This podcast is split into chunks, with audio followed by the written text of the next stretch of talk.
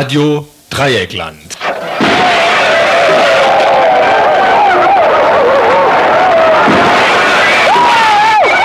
Tagesinfo.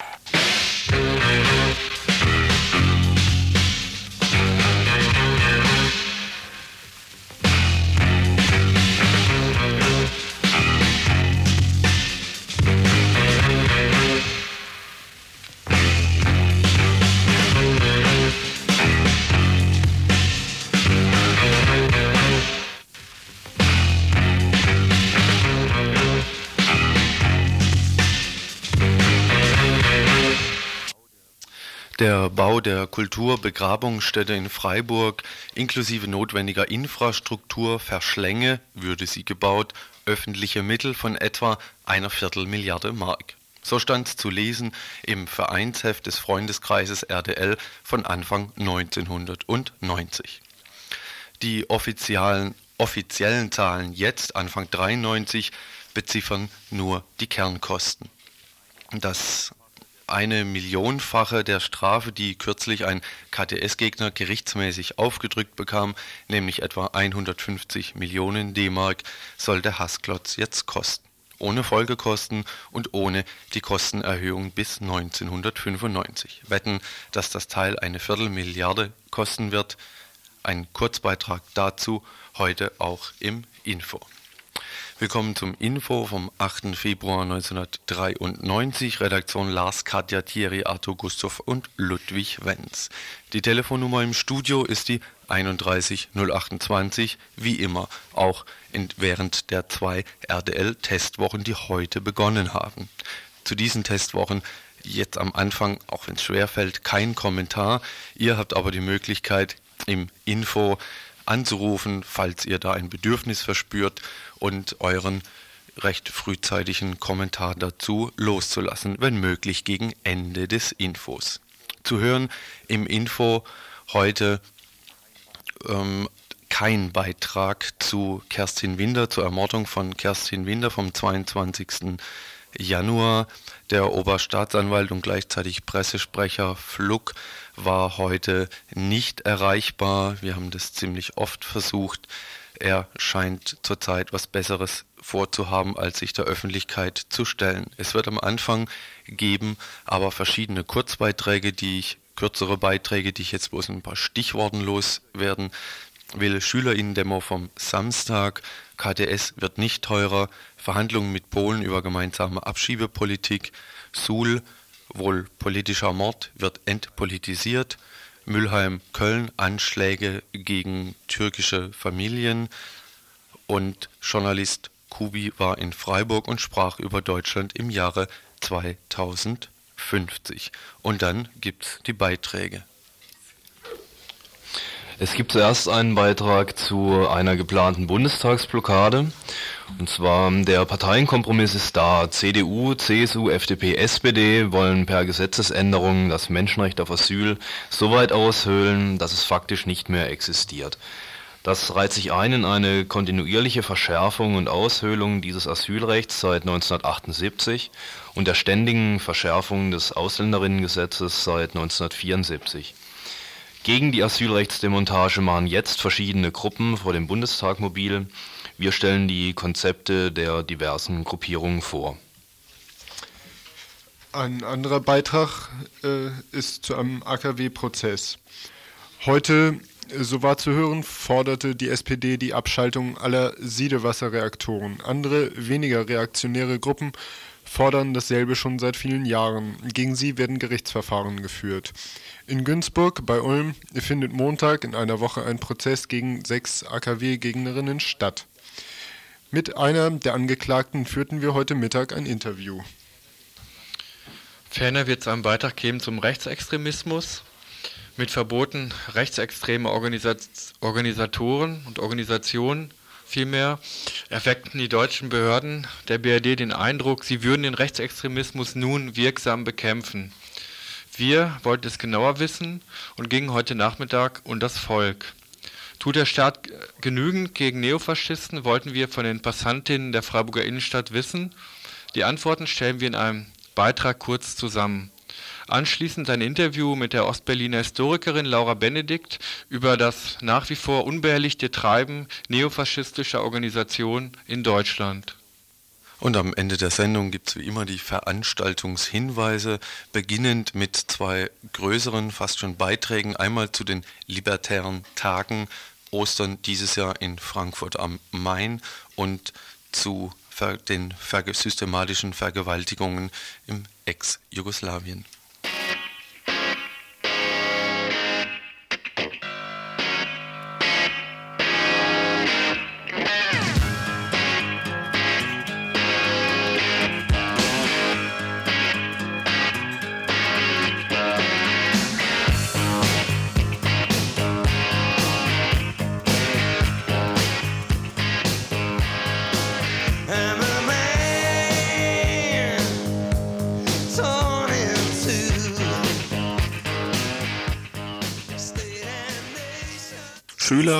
Schülerinnen-Demonstration gegen Rassismus vergangenen Samstag.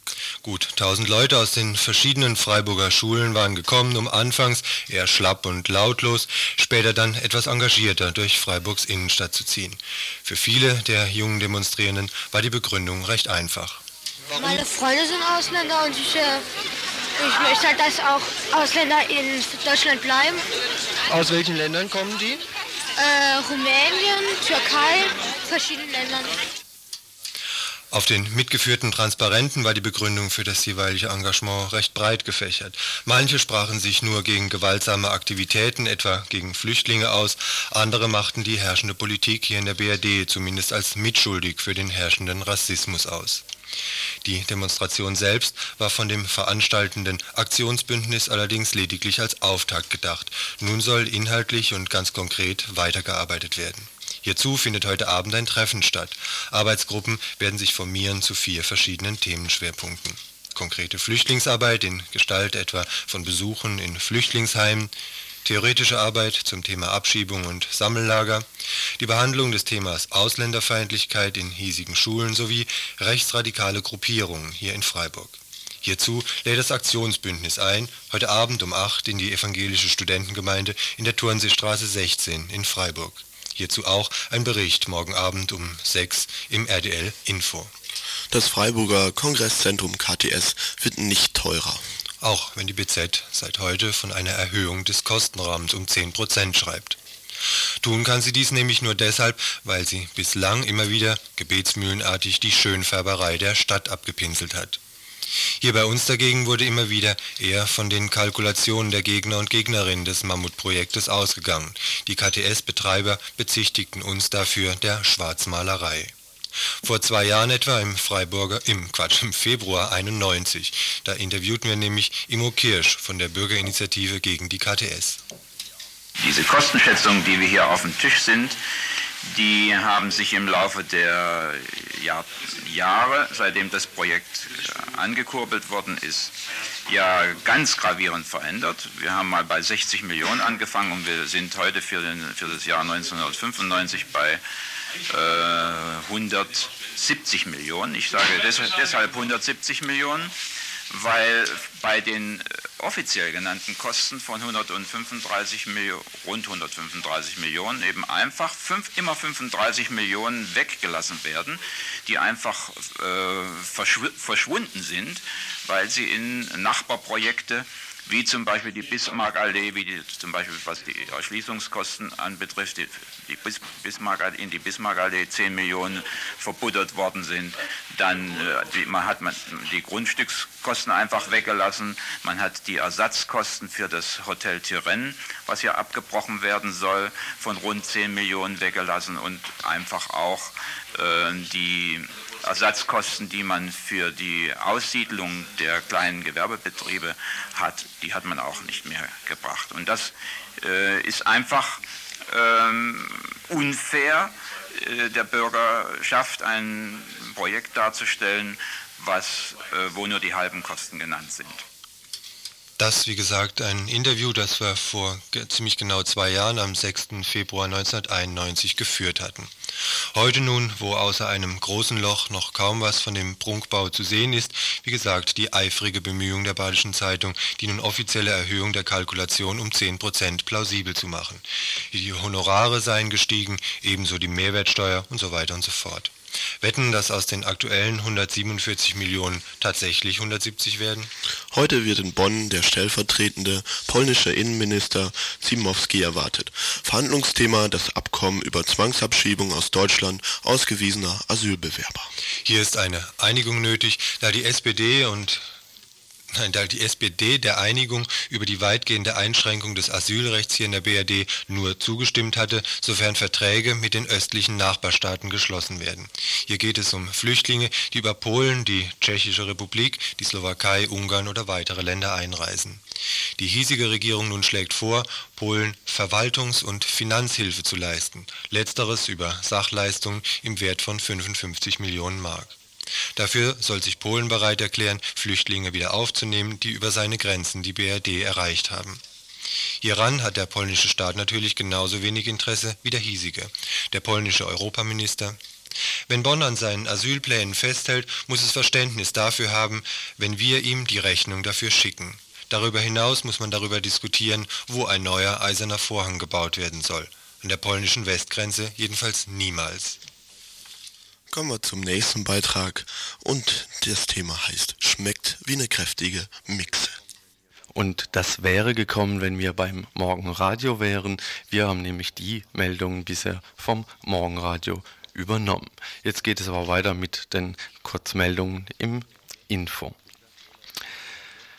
Das SDRJ-Mitglied Olaf Heidenblut aus Suhl ist tot. Er war 23 Jahre alt. Ein Freund fand ihn am vergangenen Mittwochmorgen mit einer Kopfverletzung und einem Gürtel um den Hals am Boden seines Badezimmers. Der Bundesvorstand der SDRJ ist sich sicher, dass es kein Selbstmord war. Wenige Stunden vor seinem Tod traf er noch Verabredungen. Er war voller Pläne. Aber für die Polizei ist, ohne Untersuchung, alles klar. Selbstmord obwohl alles darauf hindeutet, dass kurz vor seinem Tod jemand in seiner Wohnung war, aber die Polizei forscht nicht nach. Der SDJ-Bundesvorstand schreibt dazu, Olaf lebte seit längerem in einem Stadtteil, in dem Faschisten dominieren, er wurde mehrfach bedroht, die Polizei ermittelt nicht bis vor kurzem lebte Olaf aus Furcht vor Überfällen nicht in seiner Wohnung, danach trommelten Nazis gegen seine Wohnungstür, dich kriegen wir auch noch, du rote Sau. Die Polizei fragt nicht nach dem Wer, seine Freunde werden nicht befragt und seine Wohnung nicht versiegelt. Wir halten einen Mord für wahrscheinlich. Olaf war als SDRJ-Mitglied und Antifaschist in Suhl bekannt. Er initiierte maßgeblich Bündnisveranstaltungen gegen den Neofaschismus und beteiligte sich an Antifa-Aktionen. Sein Anliegen war immer die Zusammenführung der verschiedenen Kräfte im antifaschistischen Kampf. Wir kannten ihn als einen Menschen, der Optimismus und Lebenslust ausstrahlte.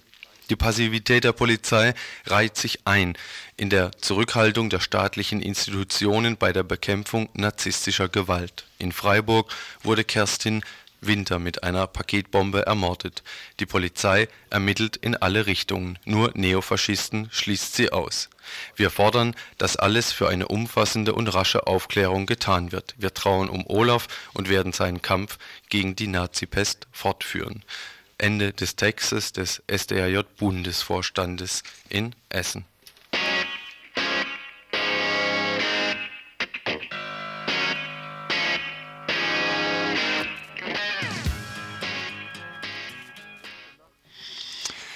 Gestern Nacht wurde in Mülheim ein Brandanschlag gegen die Wohnung einer türkischen Familie verübt.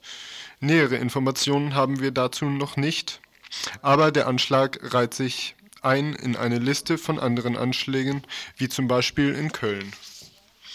Bei Brandanschlägen auf drei benachbarte Häuser in Köln sind am Donnerstagmorgen drei Mitglieder einer türkischen Familie leicht verletzt worden. Eine 46-jährige Frau habe auf der Flucht vor den Flammen Prellungen erlitten. Zwei 18 und 20 Jahre alte Männer hätten sich leicht Rauch Rauchvergiftungen zugezogen, berichtete die Polizei. Die Brandstifter sprühten auf die Häuserwände Ausländer raus. Ein Feuer in einer türkischen Moschee in Solingen verursachte am Mittwoch Sachschaden in Höhe von etwa 20.000 Mark. Verletzt wurde niemand. Die Polizei nimmt vorsätzliche Brandstiftung an.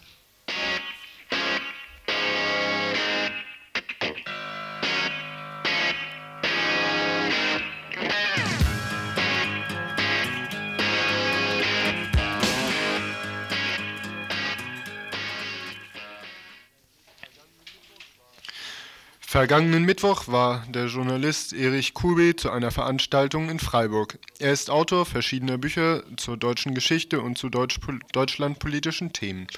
Auf der Veranstaltung sprach er über die derzeitige Lage in Deutschland und machte eine Prognose zur Entwicklung der BRD. Wir spielen jetzt einen kurzen Ausschnitt des Vortrags von Erich Kubi ab. Und diese Leute, die haben sich zwar Rituale der Nazis angewöhnt mit Heil Hitler und, und Gesänge und Fahnen und mal auch ein Hitlerband an der Wand. Also sie sind selbstverständlich keine Neonazis, das ist ein Blödsinn, sie sind alte Deutsche. Sie sind die Deutsche, die wir, die wir wieder werden wollen und auf dem Wege sind wir. Und die Geschichte mit Europa ist auch ein, ein sehr schöner Traum, der wird von Herrn Kohl und von Herrn Mitterrand miteinander betrieben, von Herrn Mitterrand aus Schwäche und von Herrn Kohl deswegen, weil er weiß, dass je mehr Zentralschalter eingebaut werden, umso besser, weil wir die Zentralschalter in der Hand haben. Das aus einem politischen Europa vor 2000, ich weiß nicht, oder 2050 etwas werden konnte, ist Quatsch. Nicht? Da wird natürlich überhaupt gar nichts draus. Aber für uns ist es fabelhaft.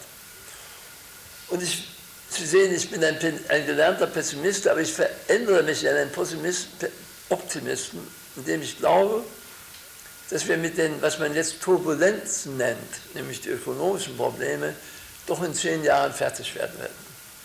Der Reichtum in diesem Lande, in dem jetzt in den privaten Haushalten der Oberklasse äh, aus der Generation, die das Geld zusammengerafft hat in den letzten 20, 30 Jahren, eine Billion Mark vererbt wird. Eine Billion, das müssen wir vorstellen, was das für eine Zahl ist. Dieser ungeheure Reichtum wird uns davor bewahren, dass wir äh, Staatsbankrott anwenden müssen oder irgendwas. Wir, werden, wir sind tüchtig im Einreißen und wir sind tüchtig im Aufbauen. Im Moment sind wir tüchtig im Einreißen der DDR. Und wir werden ungeheuer tüchtig sein im Wiederaufbau, wenn alles eingerissen ist. Und das werden wir machen. Und dann liegen vor uns für dieses 70 Millionen Volk ein Markt, ein ungesättigter Markt, den die Welt noch nie gesehen hat. Und wo wir am nächsten dran sind, nämlich das gesamte, das gesamte Russland mit seinen Nachbarstaaten, Ukraine und so weiter, die zwar im Moment nicht, keine potenten Kunden sind, aber warten Sie, in 10, 12 Jahren sind sie das. Und da sind wir am nächsten dran. Und dann werden wir das werden, was wir sind, und zwar durch, eben nicht durch kriegerische Unternehmen, die ja immer schief ausgegangen sind, sondern durch ökonomische Siege, von denen sich der Hitler nicht träumen ließ. Und überhaupt niemand träumen ließ, der sie mit Militär einschätzen konnte. Denn wir werden, das werden ja nicht als Feinde begrüßt, das kommt erst nachher. Wir werden auch wieder mit dieser Dominanz in das Ansehen, in das Ansehen kommen, dass die Deutschen früher waren in ganz Europa und Umgebung. Um Gottes Willen, diese Deutschen mit Misstrauen betrachtet und wir werden das wieder mit einer ungeheuren, als ungeheure Ungerechtigkeit empfinden. Und da bildet sich ein neues Feindbild, an dem wir uns hochstapeln können. Das heißt, ich sehe ganz deutlich, dass wir uns aufs Neue in ein altes deutsches Volk verwandeln werden, wenn auch mit völlig neuen Methoden. Und damit will ich enden. Danke.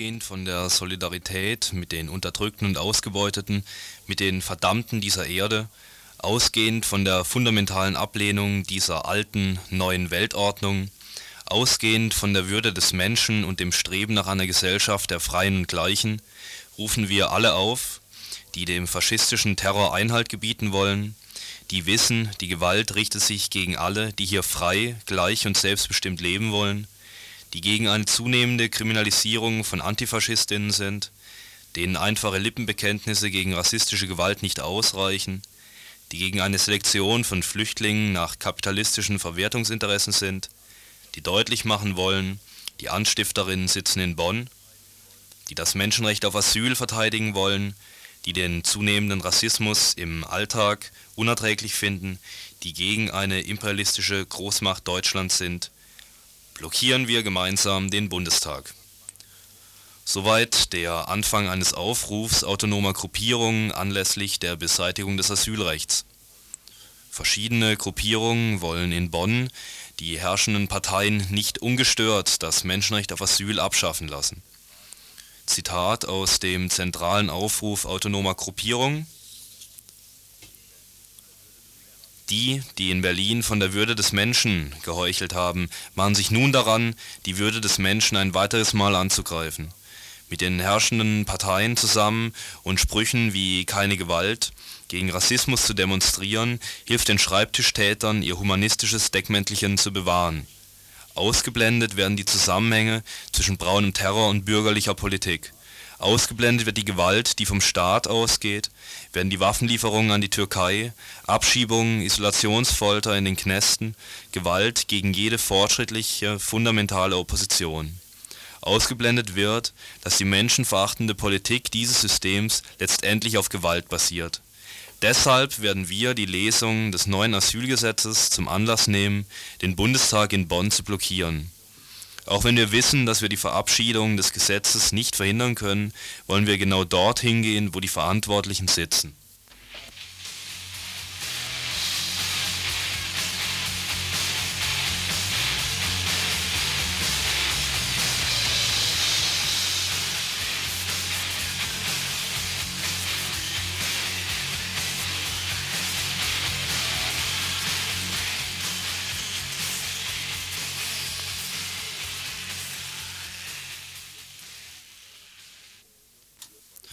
Es gab bis jetzt vier bundesweite Treffen von autonomen Gruppen. Jetzt gibt es mittlerweile das zweite Treffen mit so einem Trägerkreis dieser Demo am 14.11., also dieses Bündnisspektrum, also Humanistische Union, Grundrechte, das Spektrum. Und äh, da versuchen wir jetzt halt äh, sowas wie eine Aktionseinheit hinzukriegen.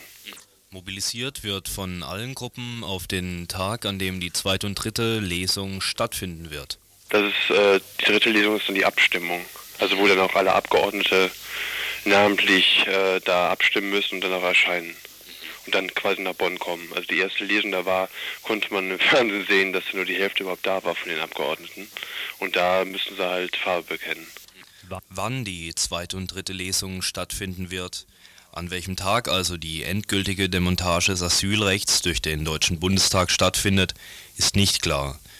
Die Befürchtungen und Einschätzungen gehen von Mitte März bis zu einem Datum nach der Osterpause.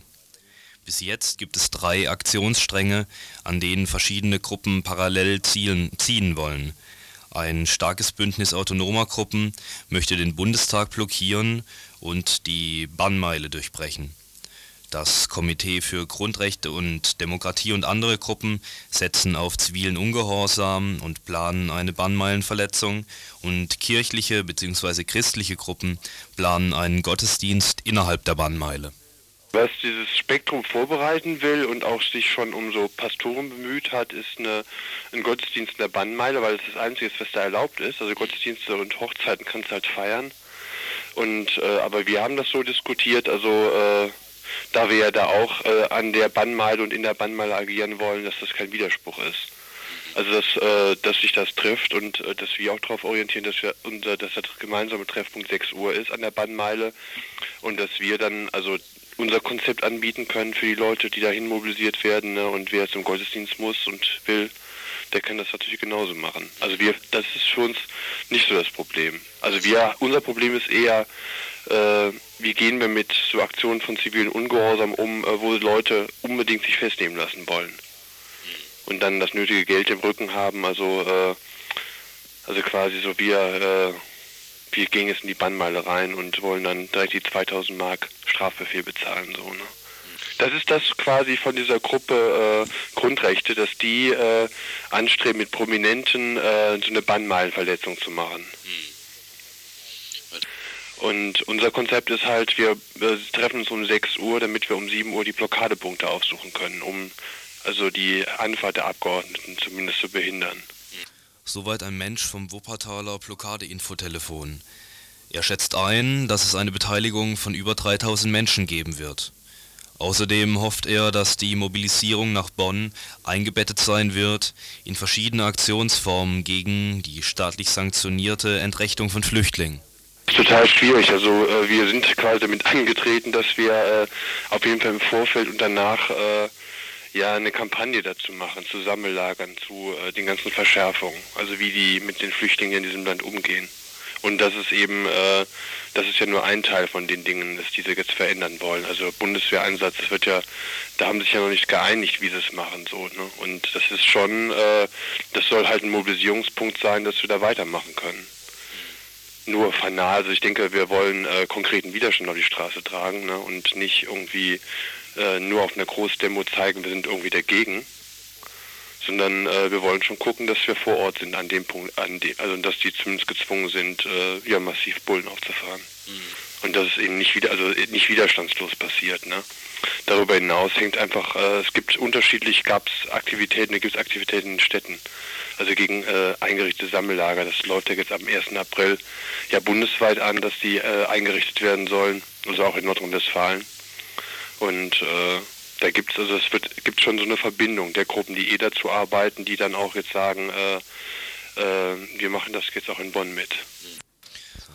Ein Mensch des Netzwerkes Friedenskooperative beschreibt die Unterschiede der diversen Protestaktionen wie folgt. Zuerst die autonomen Kopierung. Ja, Ziel haben die den Bundestag zu blockieren und zu versuchen in der Bannmeile, also Idealziel ist, vor dem Wasserwerk zu sitzen am Eingang, ne? Mhm. Und gut, und das will, und für den Fall, dass das nicht geht, wollen sie dann die Zufahrten nehmen außerhalb der Bannmeile. Und das Konzept des Komitees für Grundrechte und Demokratie ist folgendes. Die nicht blockieren, sondern äh, nur demonstrieren in der Bannmeile. Und die blockieren, das haben wir denen auch gesagt, äh, das kann dazu führen, dass sie Verfahren wegen äh, wie heißt es, Nötigung eines Verfassungsorgans kriegen. Und das ist ein bisschen heftiger, als wenn man demonstriert in der Bahnmeile. Trotzdem zeigt sich die Blockadegruppe Wuppertal überrascht über die hohe und gute Resonanz der geplanten Aktion. Sie haben Schlafplätze organisiert für Menschen, die von auswärts kommen. Und ich gebe jetzt für Interessierte die Nummer der, des Blockade-Infotelefons durch. Das ist die 0202 31 17 90.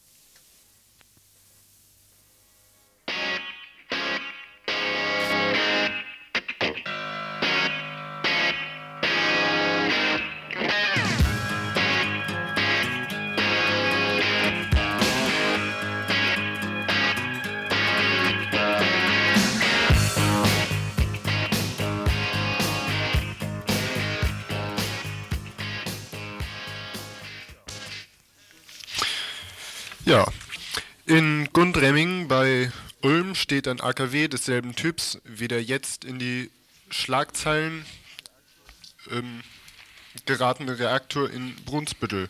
Am kommenden Mittwoch, Mittwoch, nein, Montag, am kommenden Montag, das wurde ja eben schon gesagt, wird ein Gerichtsverfahren gegen sechs Menschen der Mahnwache Gundremming geführt werden. Was die Mahnwache ist, dazu kommen wir dann später. Ähm, eine der Angeklagten ist jetzt hier im Studio zu einem Gespräch. Zur Anklage werden kommen zwei Die-In-Aktionen im August 90 vor dem Eingangstor des Atomkraftwerkes in den Jahrestagen, an den Jahrestagen der Bombenabwürfe auf Hiroshima und Nagasaki. Die Angeklagten hatten sich wie Tote vor das Atomkraftwerk gelegt, um an die Untrennbarkeit ziviler und militärischer Atomnutzung zu erinnern und der Opfer zu gedenken. Die Betreiber hatten daraufhin Strafantrag wegen Hausfriedensbruch gestellt. Darüber hinaus wird verhandelt wegen Verstoßes gegen das Versammlungsgesetz, gegen einen der Angeklagten. Und außerdem äh, kommen zur Anklage drei Blockaden von Atomtransporten mit abgebrannten Brennelementen nach äh, La Hague auf der privaten Schiene, die zum AKW führt. Die gewaltfreien Sitzblockaden waren jeweils beim Landratsamt Günzburg als Schienenversammlung angekündigt und mit der Auflage genehmigt worden, die Schienen beim Herannahen eines Fahrzeuges freizumachen. Ja, diese Aktionen werden als gewaltsame, verwerfliche Nötigung zur Anklage gebracht. Ja, hallo Sigrid. Ähm, du hast eben schon gesagt äh, im Vorgespräch, dass ihr den Prozess politisch führen äh, wollt. Kannst du dazu sagen, was, mhm. welche Inhalte ihr da politisch mhm. rüberbringen wollt in dem Prozess? Also es ist ist ja die Frage, wenn ähm, Betreiber und Staat zu dem Mittel greifen, um die Opposition sozusagen zu kriminalisieren, wollen wir die Frage stellen, ob nicht die Atomenergie das ist, was verurteilt werden muss. Die Atomenergie ist, das ist, was Gewalt ist, das, was Menschen Gewalt antut, was Menschen umbringt. Das ist so auch das Thema, das wir im Prozess stellen wollen. Also ähm, Beweisanträge zur Rechtmäßigkeit der Atomenergie zu stellen. Also wir wollen praktisch die Anklage umdrehen, sagen, angeklagt werden müssten eigentlich die Betreiber und die, die zugucken. Ähm, kannst du da ein Beispiel nennen, was, äh, ja, wie man sich das vorstellen kann? Mhm. Also zum Beispiel wird durch die Strahlenschutzverordnung legalisiert, dass im Jahr 82.000 Menschen zusätzlich an Krebs sterben. Also es ist legalisiert und das ist was, was wir unter Beweis stellen wollen als Beweisantrag und der Richter kann dann, also der Richter steht vor der Frage, ob er sagt, ja, das ist wahr oder das ist nicht wahr. Oder er lehnt den Beweisantrag als Ganzen ab, was wahrscheinlich ist. Ähm, aber ihr seht eine Chance darin, dass äh, die Sachen, die scheinbar erstmal nichts direkt mit AKW-Blockaden zu tun haben, äh, als Beweismittel zugelassen werden könnten? Also wir berufen uns halt in der Verteidigung auf einen rechtfertigen Not, einen Notstand. Zu sagen, wenn der Staat zuguckt und eine Industrie was macht, was gegen Gesundheit und Leben von Tausenden von Menschen gerichtet ist, haben Bürgerinnen und Bürger das Recht, dagegen selber aktiv zu werden.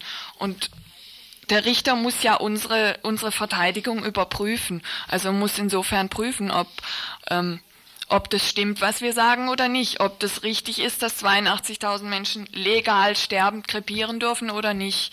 Insofern, also die Erfahrung mit anderen Prozessen ist, dass solche Beweisanträge abgelehnt werden, aber wir werden es nichtsdestotrotz versuchen. Ähm, jetzt frage ich doch noch, der Prozess hat dann noch eine andere Dimension. Du hattest vorhin gesagt, dass ihr dass bei einer Blockade äh, zum ersten Mal ein bestimmtes bayerisches Gesetz angewandt wurde.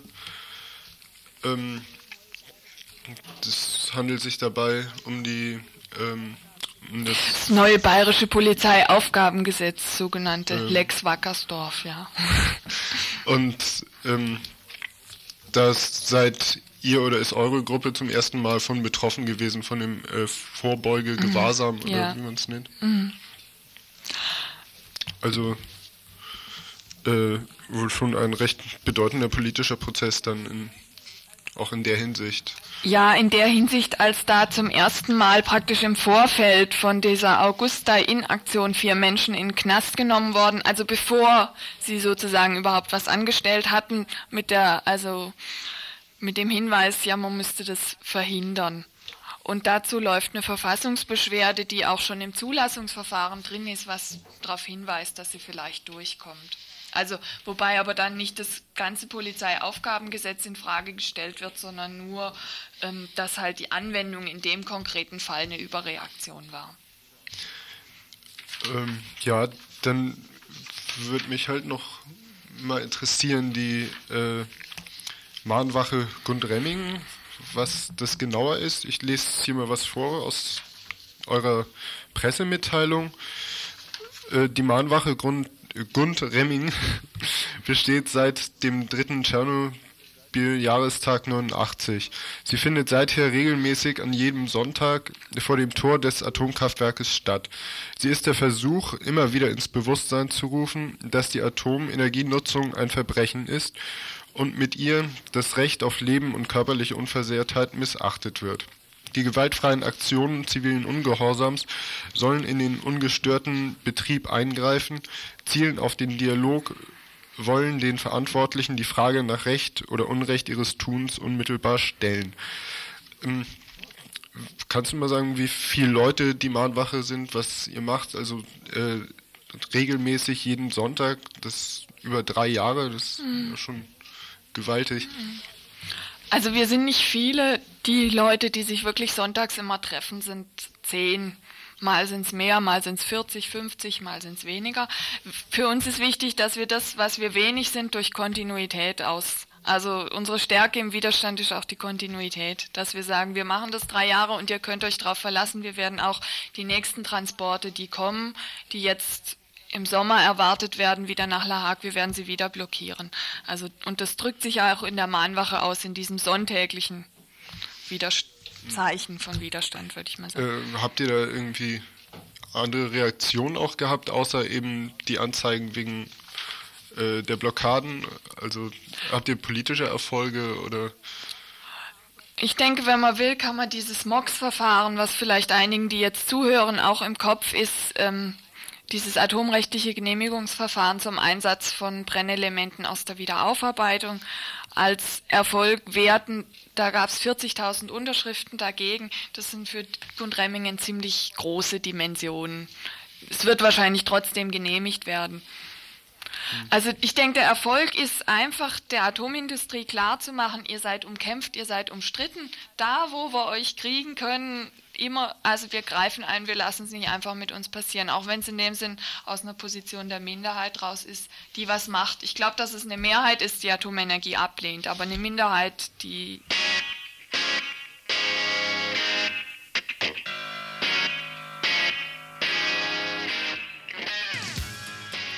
Ja, dann möchte ich der Sigrid jetzt erstmal nochmal danken, dass sie heute Mittag hier im Studio gewesen ist. Mm, bei dem Prozess handelt es sich also um ein politisches Gerichtsverfahren, das natürlich Öffentlichkeit braucht. Deshalb wäre es gut, wenn möglichst viele Menschen die Verhandlungen besuchen werden. Der Strafprozess findet am kommenden Montag, dem 15. Februar in, im Günzburger Amtsgericht statt. Günzburg ist eine Stadt etwa 20 Kilometer östlich von Ulm. Beginn der Verhandlungen wird morgens um 8.30 Uhr sein. Selbstverständlich werden wir kommenden Montag im Info vom Ausgang des Verfahrens berichten.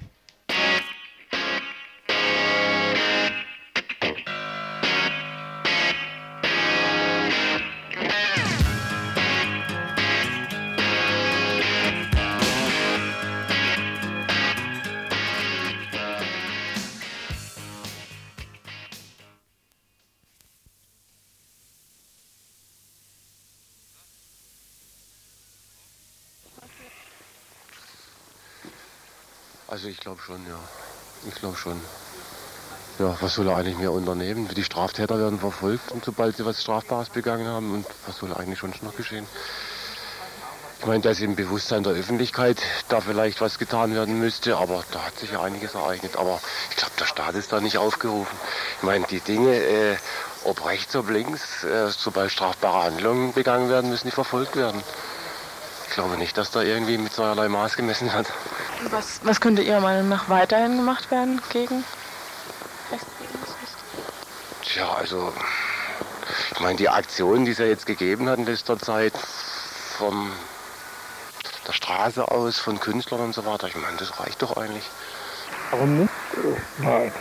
Ja, da müsste er sich äh, mehr mit also aktiver sein. Also da ist er, das nimmt er eigentlich stillschweigend hin, würde ich sagen. Soweit zwei unterschiedliche Antworten, die wir heute Nachmittag bei einer Umfrage in der Freiburger Innenstadt erhielten. Wir wollten wissen, ob der Staat genügend gegen Rechtsextremisten unternimmt. Die meisten waren der Meinung, dass seitens des Staates zu wenig gehandelt wird. Hier noch einige Beispiele. Was unternimmt er denn überhaupt? Oh, Jesus Gott. Oh, je.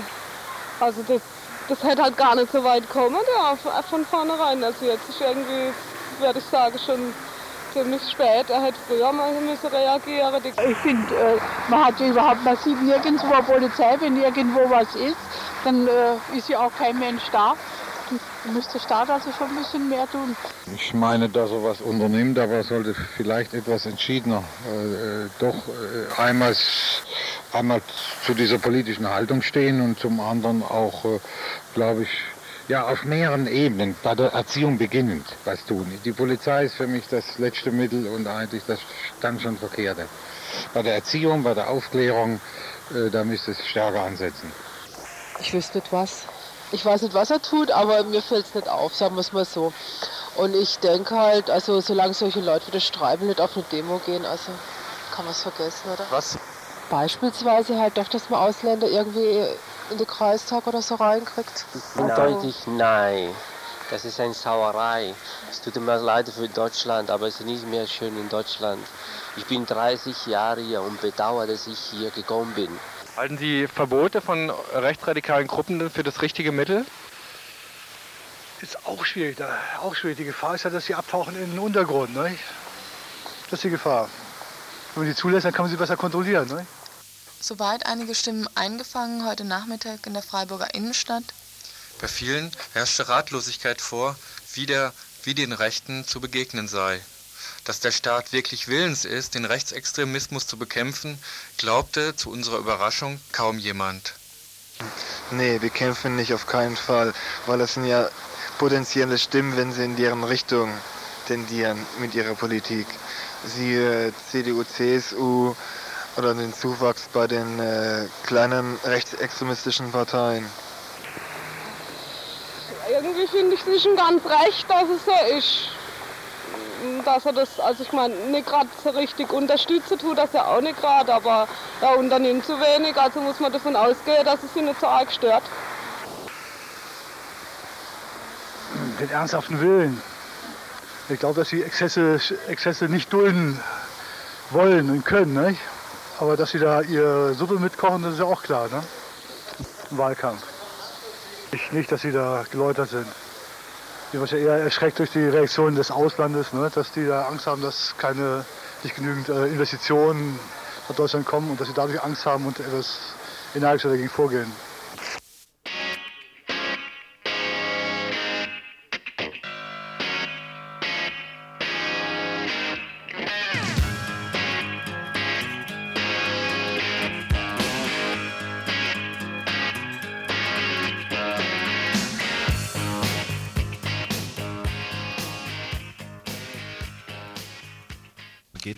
Schändlich sei die Bilanz, meinte Innenminister Rudolf Seiters, als er am vergangenen Samstag die Zahl rechtsextremistischer Gewalttaten des Jahres 1992 der Öffentlichkeit bekannt gab. Um 54 Prozent sei die Zahl der Straftaten gestiegen. Genau 2285 seien registriert worden, darunter 17 Tote und zahlreiche Schwerverletzte. Eine zentrale Steuerung durch rechtsextremistische Organisationen, beeilte er sich zu versichern, könne nicht festgestellt werden. Lediglich Anzeichen von Rechtsextremismus können verzeichnet werden. Also alles Einzeltäter oder spontan reagierende Grüppchen, wie der Innenminister meint? Immerhin ist seiters vorgegangen gegen rechtsextreme Organisationen. Ende November wurde die, National die Nationalistische Front verboten, am 10.12. die Deutsche Alternative und am 22.12. letzten Jahres die Nationale Offensive. Die Gruppierungen agitierten gegen die freiheitlich-demokratische Grundordnung und gegen Ausländerinnen, betätigten sich in antisemitischer Hetze und vertreten ihre Weltanschauung in aggressiv-kämpferischer Weise, lautete die offizielle Begründung. Offenbar also doch ein paar organisierte Rechtsextreme. Getroffen von diesen staatlichen Verboten wurden mehrere hundert Personen. Es gab einige Hausdurchsuchungen und Beschlagnahmungen. Das musste dann reichen, um den Eindruck zu erwecken, der Staat tue etwas gegen Neofaschisten. Tatsächlich stehen den wenig hundert Personen der drei neofaschistischen Gruppen ca. 40.000 Neofaschisten gegenüber, die sich in über 50 rechtsextremen Gruppen organisieren. Die Mehrzahl der Faschos agiert also weiter völlig unbehelligt. Ferner wurden die Vereinsverbote wochenlang vorher angekündigt, sodass die Faschisten genügend Zeit hatten, Geld, Unterlagen und sich selbst in Sicherheit zu bringen. Bei der deutschen Alternative wurden beispielsweise gerade mal 630 Mark auf den Vereinskonten beschlagnahmt. Ein weiteres kommt hinzu. Nach Meinung der Ostberliner Historikerin und freien Journalistin Laura Benedikt war das Verbot schon deshalb halbherzig, weil es die Organisation nicht als Parteien, sondern als Vereine verbietet. Ein juristisch anfechtbares Vorgehen. Sie hält dann auch das angeblich harte Vorgehen des Staates für scheinheilig und nicht effektiv. Ich denke, es war überhaupt nicht effektiv, da diese Verbote ganz offensichtlich nur ein Trostpflaster für die Empörung über die Entwicklung in Deutschland im Ausland gewesen sind. Die Verbote waren insofern von vornherein zum Scheitern verurteilt und das wird sich in der Zukunft auch noch zeigen. Die Organisationen waren lange genug darauf vorbereitet, haben auch entsprechend ihre Unterlagen gesäubert, ihre Wohnungen gesäubert und die Verbote sind von juristisch falschen Prämissen ausgegangen. Das heißt, man hat als Hauptschwerpunkt der Verbote angesetzt, dass es sich bei den Organisationen um keine Parteien handelt. Das war aber äh, jedem, der sich mit der, mit der Szene einigermaßen beschäftigt, von vornherein klar, dass das nicht durchgeht, beim, weder beim Verfassungsgericht noch bei untergeordneten Instanzen. Äh, sie haben alle bis auf den Deutschen Kameradschaftsbund nachweislich an Wahlen teilgenommen, also zumindest die Nationalistische Front, auch überregional. Und die Deutsche Alternative ist seit, seit Jahren auch beim Bundeswahlleiter als Partei registriert, wird mit Sicherheit zurückgenommen werden. Und äh, da brauchen wahrscheinlich Deutsche Alternative und Nationalistische Front nicht mal zum, bis zum Verfassungsgericht gehen. Das werden wahrscheinlich die Anwälte schon klären können. Bei der Nationalistischen Front betrifft die Verbotsverfügung nur einen kleinen Flügel. Die Kaderstrukturen bleiben nach äh, Wissen von Laura Benedikt unangetastet.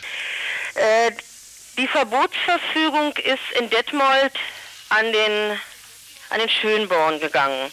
Schönborn war aber gar nicht mehr Bundesvorsitzender der Nationalistischen Front. Am 8. August vorigen Jahres hat es in Kremmen bei Berlin einen außerordentlichen Parteitag der Nationalistischen Front gegeben und es ist der Andreas Pohl zum neuen Bundesvorsitzenden gewählt worden.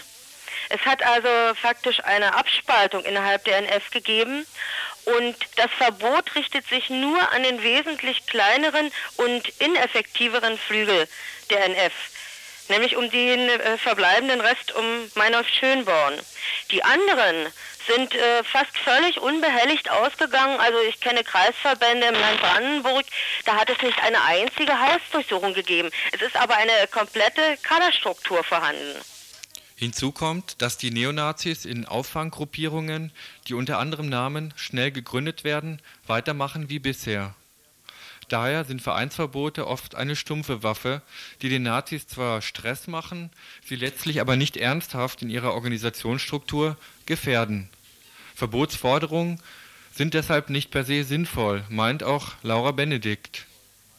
Die Satzung fast aller Rechts, äh, rechtsextremer Gruppierungen, Organisationen und Parteien haben immer den Paragraphen der Doppelmitgliedschaft. Das heißt, äh, man kann also auch konkret nie sagen, wie viele Rechtsextremisten es überhaupt gibt, die aktiv und, und, und sagen wir mal aktivistisch tätig sind weil sie in der Regel immer in mehreren Organisationen gleichzeitig sind. Das war eine Folge damals des Verbotes der, der volkssozialistischen Bewegung von Busse und äh, des Verbotes der ANS. Man hat also seine Leute gleichzeitig in mehrere Organisationen geschickt, sodass die, die Struktur bei einem Verbot voll erhalten ist. Das Kind hat dann einen anderen Namen, es sind aber die gleichen Leute und es ist die gleiche Gruppenhierarchie. Ähm, in Vorbereitung auf das Verbot der NF hat sich beispielsweise im Brandenburgischen das Förderwerk Mitteldeutsche Jugend etabliert. Da gibt es aber noch weiter keine größeren Aktivitäten, weil sie alle damit rechnen, dass die nationalistische Front wieder zugelassen wird. Wir haben zwar äh, keine größeren Aktivitäten der der führenden Rechtsextremisten in der Bundesrepublik. Aber an der Basis ist alles wie vorher. Es wird seltsamerweise in der Presse im Augenblick kaum etwas darüber berichtet. Aber es gibt genauso weiterhin die, ähm, äh, die Prügeleien, es gibt Anschläge auf Asylbewerberheime. Da hat sich durch die Verbote gar nichts geändert. Eine ganz andere Frage ist noch, inwieweit die politische Klasse überhaupt ernsthaft daran interessiert ist, den braunen Mordbanden tatsächlich ans Leder zu gehen. Wie unsere Umfrage vom heutigen Nachmittag gezeigt hat, macht sich in der Bevölkerung zunehmend der Eindruck breit, dass die politische Klasse an einer Bekämpfung gar kein Interesse hat. Dazu passt, dass zahlreiche Fascho-Organisationen weiterhin unbehelligt auftreten können Dazu gehören nicht nur die bekannten Republikaner oder Gerhard, Gerhard Freys Deutsche Volksunion oder die NPD, sondern auch Gruppierungen wie die Deutsche Liga für Volk und Heimat, die 1991 von führenden Republikaner und NPD-Funktionären gegründet wurde, oder die Freiheitlich Deutsche Arbeiterpartei FAP oder die Gesinnungsgemeinschaft der Neuen Front, die GDNF. Ein Verbot der FAP ist nach Ansicht von Laura Benedikt überfällig bei der GDNF sei die rechtliche Lage kompliziert. Die Gesinnungsgemeinschaft der Neuen Front ist äh, mir eine, eine Sammelorganisation und deshalb ist es auch ungleich schwieriger, hier ein Verbot auszusprechen, da es sich hier wirklich um keine Partei handelt kann das, äh, das Blatt die neue Front indizieren lassen. Aber äh, da die Gesinnungsgemeinschaft der, der neuen Front auch äh, überregional äh, kaum bekannt ist, sondern es ist mehr eine, äh, eine interne äh, Geschichte, wo die, wo die Führungskräfte drin sitzen, ist es, ist es hier wirklich schwieriger war mal so angedacht, diese Gesinnungsgemeinschaft wirklich als, äh, als Schirm für die ganze Bewegung aufzubauen, wo sich äh, dann über, über Vorfeldorganisationen wie zum Beispiel Volkswille, äh, wo sich die Gruppierungen zusammenschließen können in dieser Gesinnungsgemeinschaft. Es gehören zum, gehören zum Beispiel dazu die, äh, die FAPO, also die österreichische FAPO, dann war die deutsche Alternative, dann äh, Deutsches Hessen, also einer der Aktivisten der Gesinnungsgemeinschaft ist Heinz Reis. Gehört die NPD und gehören die Reps auch zu dieser GDNF? Das wollte ich noch fragen. Äh, zur zu dieser Vorfeldorganisation Volkswille gehören auch Verbände der NPD und auch Verbände der Republikaner. Also nicht die Republikaner, sondern es sind dann einzelne lokale Verbände. Also diese, äh, diese Vorfeldorganisation, die Spitze bildet dann die Gesinnungsgemeinschaft und darunter hast du dann eben zum Beispiel Volkswille. Zu Volkswille gehören über 20 Organisationen. Da eben auch Teile der DVU, Während sich Innenminister Seiters also über die schändliche Bilanz rechtsextremistischer Gewalttaten empört, können sich die Neofaschisten ungestört organisieren, ihre Zeitungen verbreiten und Treffen abhalten. Das jüngste Treffen dieser Art ereignete sich am Wochenende in einer Kneipe nahe Cottbus, wo 60 Neofaschisten, darunter Mitglieder der verbotenen DA, auf Einladung des rechtsextremen Deutschen Jugendbildungswerkes versammelten. Polizeibeamte beobachteten das Treffen, ohne einzugreifen. Antifaschistische Gegenwehr hatten die Neonazis von staatlicher Seite nicht zu befürchten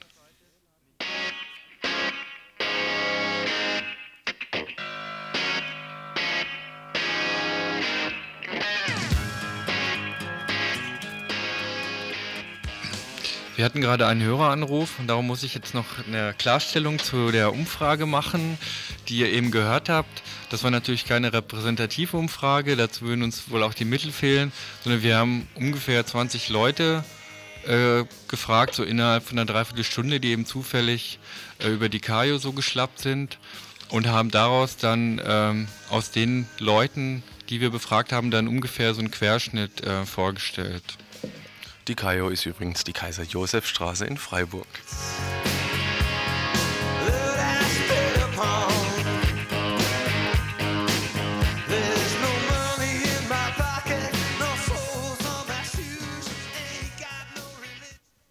Zu allen Zeiten und in allen Kriegen wurden und werden Frauen vergewaltigt.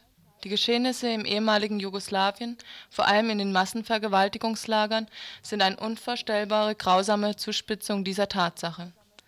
Darum haben sich Frauen zusammengeschlossen, um sich mit den Frauen in Bosnien-Herzegowina zu solidarisieren und sie mit allen möglichen Aktivitäten zu unterstützen. Die Freiburger Frauen, das Frauenaktionsbündnis, treffen sich am Freitag, den 12. Februar um 20 Uhr in der Aula des Rathauses in Freiburg Bei diesem Plenum werden bestehende Arbeitsgruppen und ihre Arbeit vorgestellt, neue Informationen aus den Krisengebieten weitergegeben und diskutiert. Es werden Ideen für Hilfsaktionen gesammelt und über deren Ausführung gesprochen.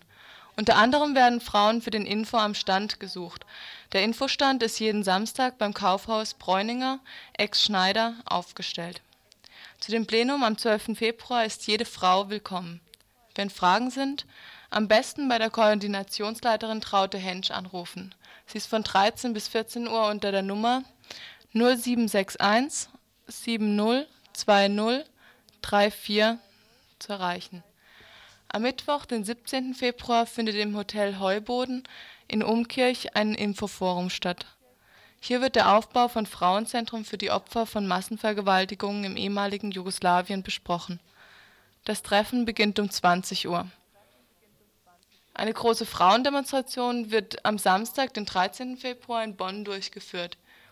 Es wird gegen die Vergewaltigung von Frauen und Mädchen, insbesondere gegen den systematischen Einsatz von Vergewaltigung als Kriegswaffe protestiert. Treffpunkt ist am Münsterplatz um 11 Uhr. Die Teilnehmerinnen werden gebeten, in schwarzer Kleidung zu erscheinen. Am, Im März ist eine weitere Frauen-Großdemonstration geplant. Sie soll am Samstag, den 13. März stattfinden. Treffpunkt ist wiederum 11 Uhr am Münsterplatz. Nochmals, falls Fragen sind, die Telefonnummer von Traute Hensch 0761 70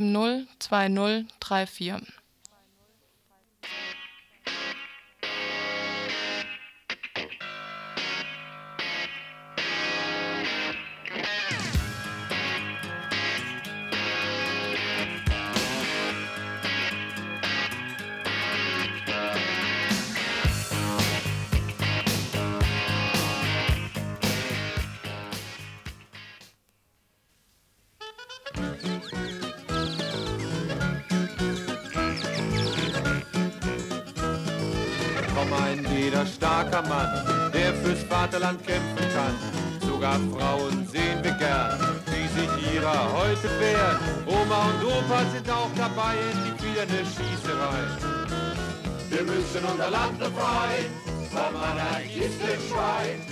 Die Gewehre aus, wir rotten sie alle aus. Lange haben wir auf sie warten müssen. Nun finden sie endlich wieder statt. Die libertären Tage.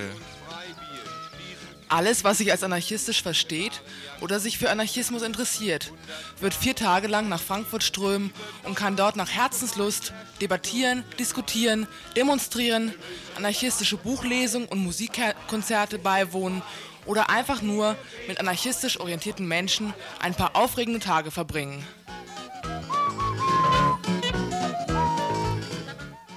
Wege zu einer anarchistischen Gesellschaft lautet das grundlegende Thema. Dabei soll es nicht nur um Kritik an den bestehenden Herrschaftsverhältnissen gehen, sondern es sollen praktische Ansätze und Wege aufgezeigt werden, die zu einer herrschaftsfreien Gesellschaft führen.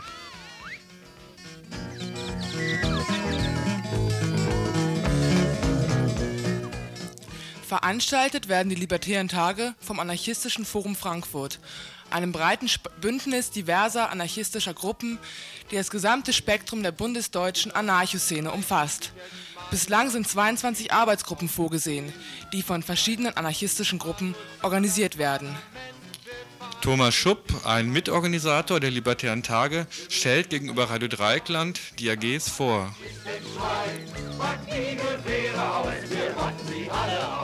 Das ist zum einen ähm, alles, was mit Kultur, Kulturkritik, ähm, auch Faschismus, Nationalismus, Antisemitismus zu tun hat, äh, anarchistische Bewegungen, sowas, das ist so ein großer Block.